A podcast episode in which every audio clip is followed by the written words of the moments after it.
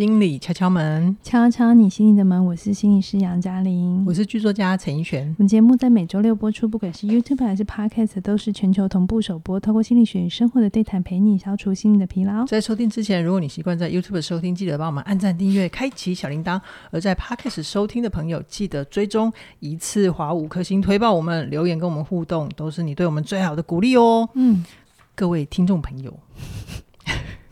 这有没有像以前电台的深夜节目？嗯，各位朋友，你的人生有过后悔的经验吗？是我每个人都有吧？对，嗯。但我这次今天不是只有要讲后悔这么简单而已哦。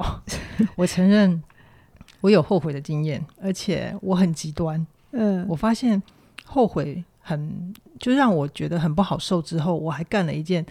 当年的我自以为很聪明，但是其实有后遗症的事情。哎、欸，我记得我们聊过一集虚假的控制感，对不对？对，后悔，后悔是一种虚假的控制感。但我觉得我们今天要聊的还要再更深入一点。是是，因为那一集反应播出去，反应也很好，嗯、就有些人终于知道自己的后悔就是可能会怎么卡住自己。但是我们今天就要先来给大家一点点不一样的。干货，对啊，我们要先跟大家讲一个心理学，告诉你后悔其实也是有好处的。是是是，有一个美国的大学啊，他要学生填一个图书馆的问卷。那填问卷，学生不会没事就去帮你填问卷嘛，所以他们就提出了一个诱因，只要你。填问卷就可以参加抽奖，而且那个抽奖是可以得到一个价值台币大概两两千多块的礼券。嗯，结果没想到填写率很低，没有人要甩图书馆。我觉得这应该很常见吧？嗯、你去外面买东西也常常会有什么，呃，你买多少钱，然后你就可以有什么就是抽奖的机会，对，啊、对不对？就是要增加大家参与活动的动力。是，嗯、你你会填吗？我要看情况，我先我通常都不怎么填的，因为我觉得你在收集我的个资。哦，懂懂懂。好，嗯、但是回到这个实验呢，它其实要真正要做的，并不是要你真的去填图书馆的实验呢、啊。那它到底要做什么呢？嗯，等一下就会跟你说哈。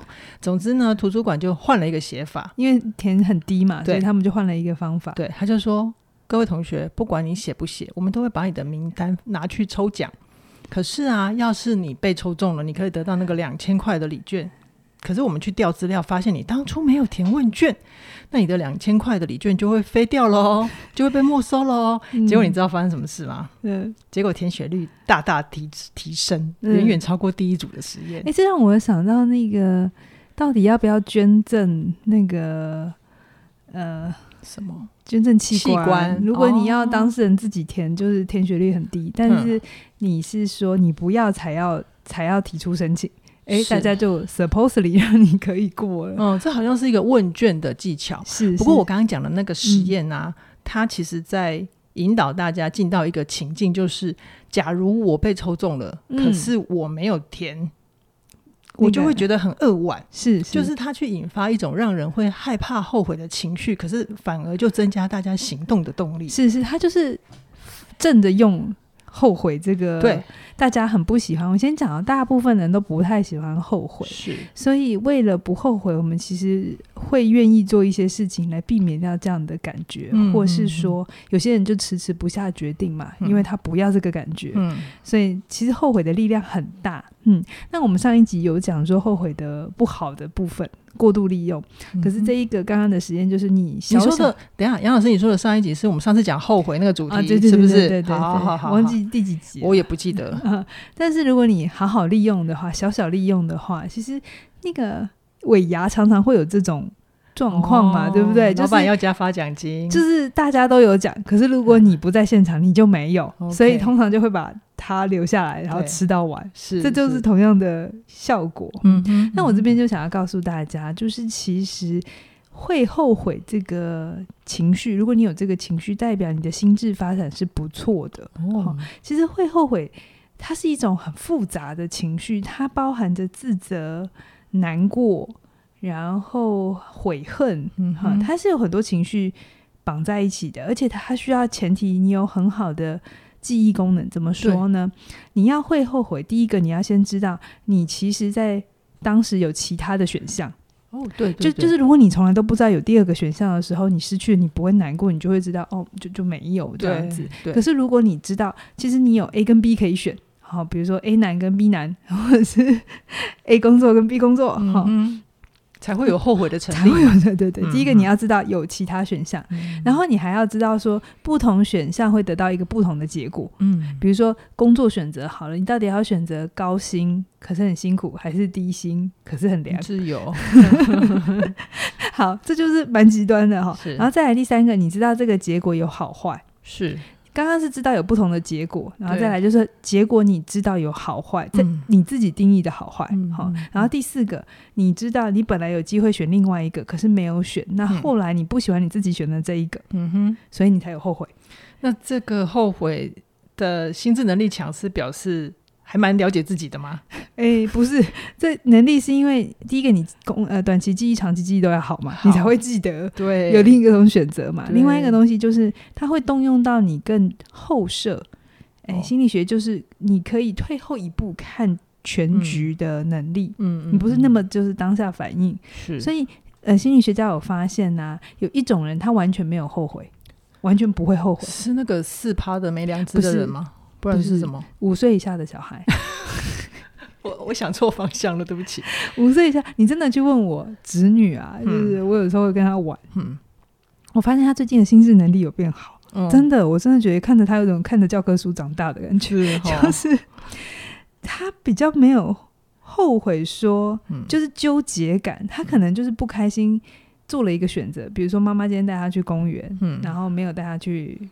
某个去阿姨家好了，嗯，那他不会因为选择公园没有去阿姨家，他后悔，觉得后来知道阿姨家有什么，他就不高兴。嗯、他没有，他他不是这种心情，嗯、他就只有去，然后当下的那个状况，嗯、他要到更后面一点、更大一点的时候，才会有一种我在我的内心把这两个选择拿来比较，嗯、因为这是需要抽象能力的。嗯、那我们在很小的时候还没有这种抽象思维的。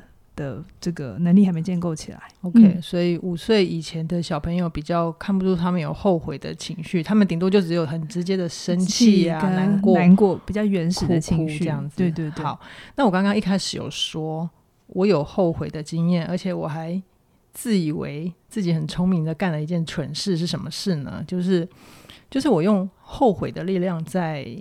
帮助自己做一些生涯的选择，好，嗯、那我的例子就是，因为我其实我记得，我大概小学毕业吧，十二三岁的时候，我就已经有一种感觉，就觉得好像我身边的人过的人生都不是我想要的，嗯，所以我就会告诉我自己，我千万不要跟他们一样，到了这个年纪才好像没得选，嗯，我所以我就一直有一种害怕后悔，嗯的动力在驱使着我。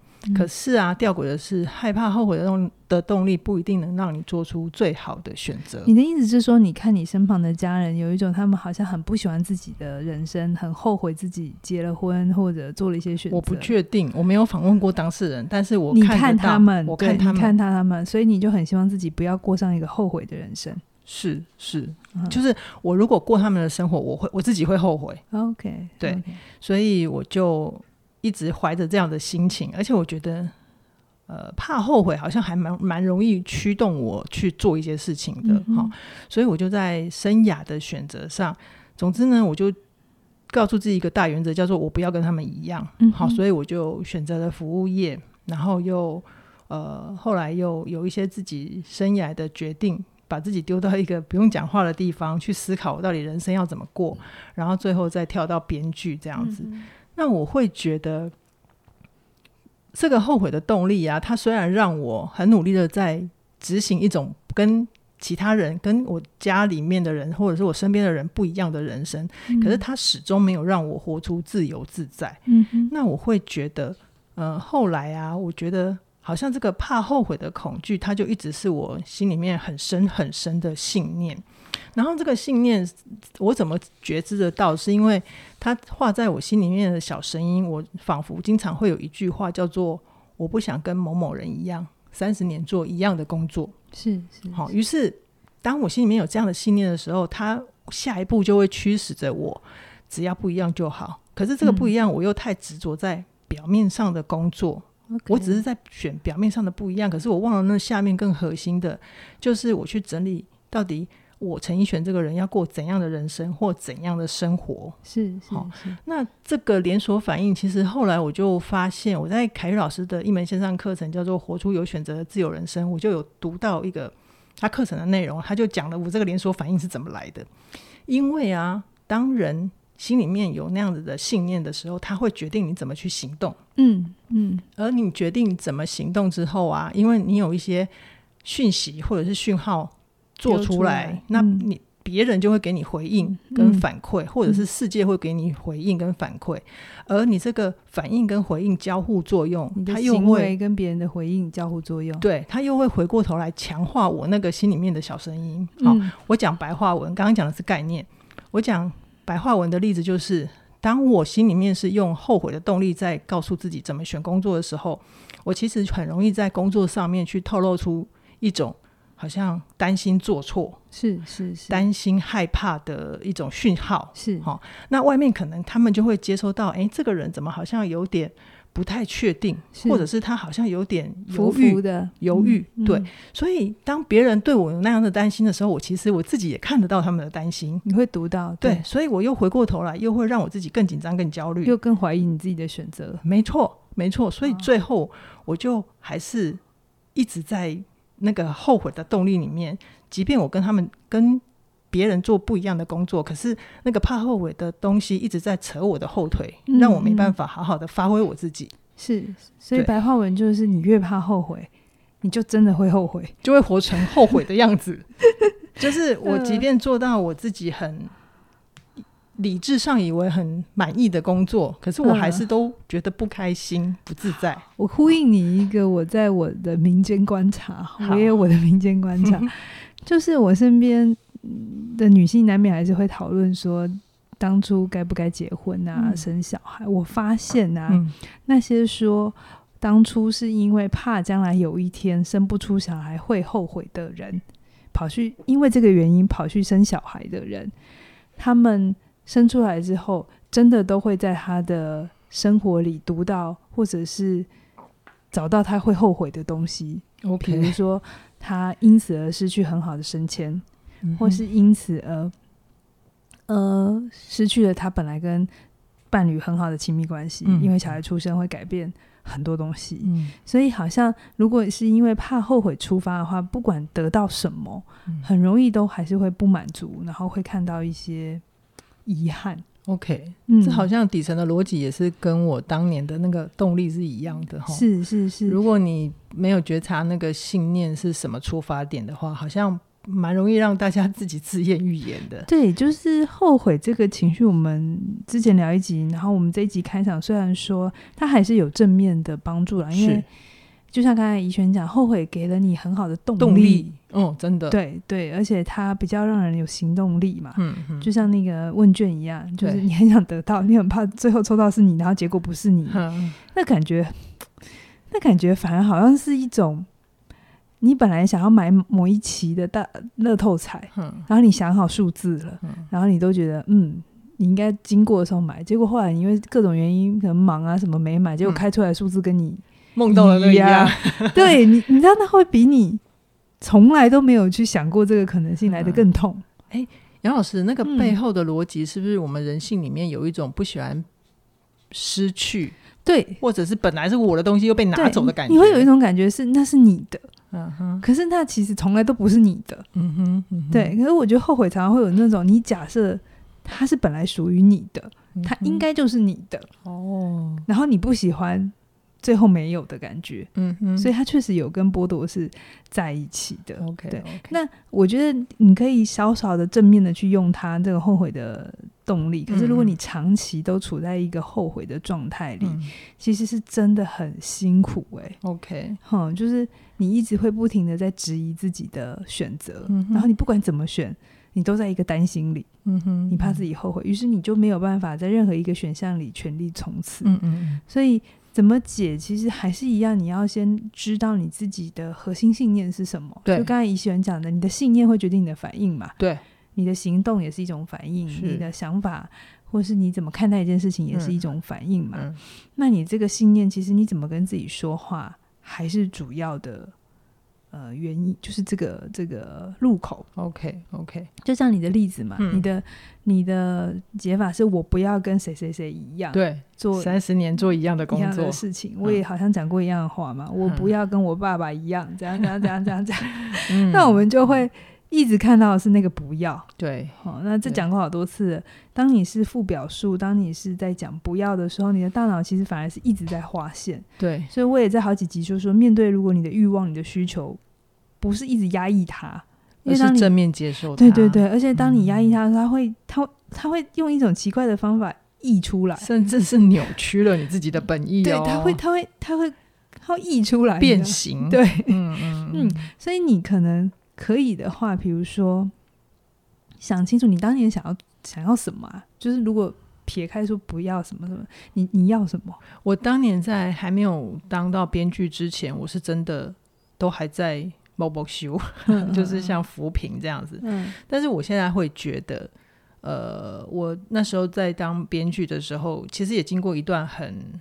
辛苦的时间啊，那段时间我心里面的小声音就还是、嗯、我可不可以一样写作，可是不要这么累，你知道？哦、又是负表述，哦、但是我现在会比较知道我应该怎么帮自己调整心里面的小声音，就是我很确定我喜欢创作了嘛，嗯嗯，所以我这时候可以给自己的信念就是我要做一个跟创作有关的工作。而且它可以随着时代的变化，带给我不同的乐趣跟成长。是，你就不会化现在累。这个就是正表述，是对，是，是而且累有可能就是因为做一份工作不可能完全不累了，对，所以他就会，你不会因为一直化现在累而一直放大累。嗯，就是可能有些时候赶稿子累一点，但是。嗯就不同的状态里，你都可以去欣赏你的选择，对，然后对你的选择满意。所以，确实就是医生，那是一个比较好的做法，就是你不断的向内觉察，然后意识到自己怎么跟自己说话，嗯、然后去看见自己一直在哪里用力。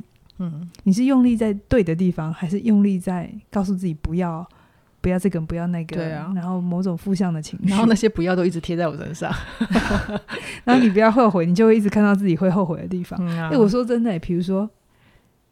嗯，我的家人就是对他，有时候我们会买一些东西，嗯嗯、然后我发现每一个人，反正像我自己，不管买什么，我都会告诉我自己，我做了一个好选择。嗯、对，就是假设我我常搬家嘛，嗯、不管我买房子还是租房子，我到了一个点之后啊，嗯、我都会说，嗯，这里是一个蛮好的选择。嗯，就别人看也许不是啦，嗯、但是我都会说，哎、欸，我觉得这里很好啊，比如说公司不用等，嗯，好，或者是呃楼下有 seven 这样子，嗯、我我我一直都会去看。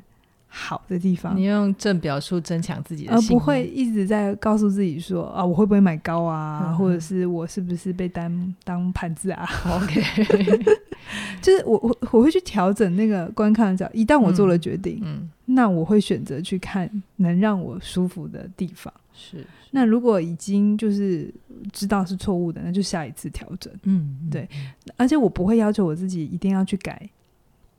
情绪，因为情绪是很困难直接拿掉，嗯、就是你告诉自己不要后悔，嗯，很困难，你不会后悔，嗯、对，你要调整的是信念，就是你要先去改的是，像刚才怡轩讲的，就是我不是不要跟谁一样就好，对，我不是不要选一个类工作就好，嗯、应该是说，那我想要在我这个工作，我想要我在我这一个关系里，我得到什么，嗯，就是。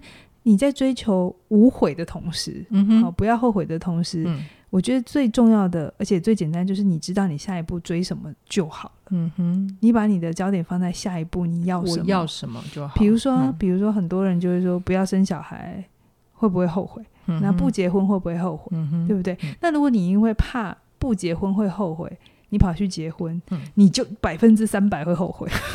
杨老师，你这样子不就直接判断了很多人的命运？没没结结过婚都应该知道吧？嗯、就你感情再好哦，嗯嗯嗯、你进去之后都还是会有一种很想把对方捏死。所以我觉得。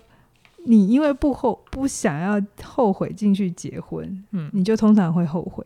可是如果你去结婚，你的理由不是因为不要后悔，嗯、你去结婚，你是告诉自己说，我想知道经营一段长期稳定的关系是怎么回事，嗯哼，或者是我想要在一段长期稳定的关系里面经历更多的自我成长或成熟的过程，或我想知道两个人在一起生活到底会怎样，嗯哼。你没有逼自己一定要成功，嗯，也没有逼自己不能离婚，是之类的。是，就你不是因为不要后悔。进去，你是因为知道我想要理解那里面是什么？那你进去之后就会有你的理解啊。嗯嗯，你的理解是好的，就是继续。如果你理解说哦，原来真的会这样哦，我终于懂了为什么别人在一起要骂老公骂老婆。嗯，我终于懂了。嗯哼，那也是一个成长。嗯哼，这里头你都会是一种获得，而不是一种失去。好。那如果你是一样，就是呃，你是选择不结婚的。哦，就是你，那你的理由不是说我不结婚将来我会后悔，或者是我看到别人成双成对，嗯，我后悔，嗯，你就真的会后悔。嗯，那你如果选择不结婚的话，你的那个下一步应该是说，我想知道我能不能把我自己照顾好。嗯哼，就是我我知道，我想我想知道我能不能照顾，或者我相信我自己可以把我自己照顾好。然后你做好选择之后，就不去看那个你没有选的选择，嗯嗯，而是接受说好，我做完这个选择之后，后面所有事情我都接受。是啊，就是我我都是这样子跟我自己讲，就是我不管人生做任何一个大决定，我都会尽可能拉长我越越年轻就很冲动嘛，哈、嗯，但是越有年纪的话，我会在决定前我会思考很久，拉长你的决策期嘛，然后我会搞清楚我到底要干嘛。嗯哼。然后我会确信我自己在这个过程里，我经验到我能想到的各种状况，我是不是真的都想过？嗯，如果真的都想过，然后我也真的决定好，我知道我要怎么做了。我一旦做了决定，嗯，我就不去看那个我没有做的决定。好哦，我觉得杨老师最后再提醒的就是，我们去把专注力呃放在我们真正想要的。嗯，那我真的觉得看过很多朋友，包括我自己也经过那一段了，就是人生会很辛苦的时候，就是这种后悔的心情会让我们夹哇来矿哇哇，就别人家草皮比较绿，对对，就然后你其实就会让自己活在一个不上不下的空间里面，然后一直在。消耗你的意志力跟时间，嗯，嗯，然后又没有帮自己的生命或者是关系有真正的累积。我知道有一些朋友就是很怕做错决定，嗯，那很怕做错决定，就是因为很怕后悔，嗯，好，嗯，与其说他们怕失败，不如说他们不喜欢那种后悔、自我攻击的感觉，嗯，因为你知道后悔会有一种，你说失败就就就算了嘛，这样，嗯，但但后悔会有一种自己很笨的感觉。自己很笨的感觉，对，就是有一种你明明可以把自己事情做好，嗯、可是为什么你搞砸了？嗯、所以我们都不太喜欢这种感觉。于、嗯、是我们有的时候就会拖着不决定，拖延也好，或不行动。嗯、那我想要告诉大家，这这确实没有简单的做法。可是也许你是不是目标就是在下一步你要什么小小的一个点？然后你因为那个东西愿意去动一下就好，先标定出来。对，你不用一次要做一个大决定，就是到底要不要跟这个人结婚，嗯、这样决定有一点大。嗯，但如果你还有一点不确定，或者你到底要不要接受这个 offer，那你要不要就是告诉自己，你选一个你现阶段对你来讲可能有需有兴趣或有需要的一个小点。嗯。因为那个小点而往前推进一点点就好，嗯嗯，然后那个推进会带着你再往前看到多一些事情，嗯嗯，嗯，甚至于我们在这种慢慢脱离。后悔的控制的过程里面，也不用太去要求自己要马上做对什么，可以先从最小的第一步，就是先改变信念。嗯、那改变信念最简单的方法，就是先改变自己的内在语言嘛。对，而且要先发现自己的内在语言。对，而且我很鼓励大家，呃，现在参加这门课，呃、还有还有优惠价二八八八，然后到六月二十八号之后就会调整。调而且我想，如果有长期收听我们的听众，就会知道那个周二的转运站嘛，起点转运站。嗯是邱老师每次解题真的都是神乎其技，然后大家都会说：“哇，我没有想过这样想哎、欸，老师好厉害哦！” 我觉得重点也不是老师好厉害啊，重点是。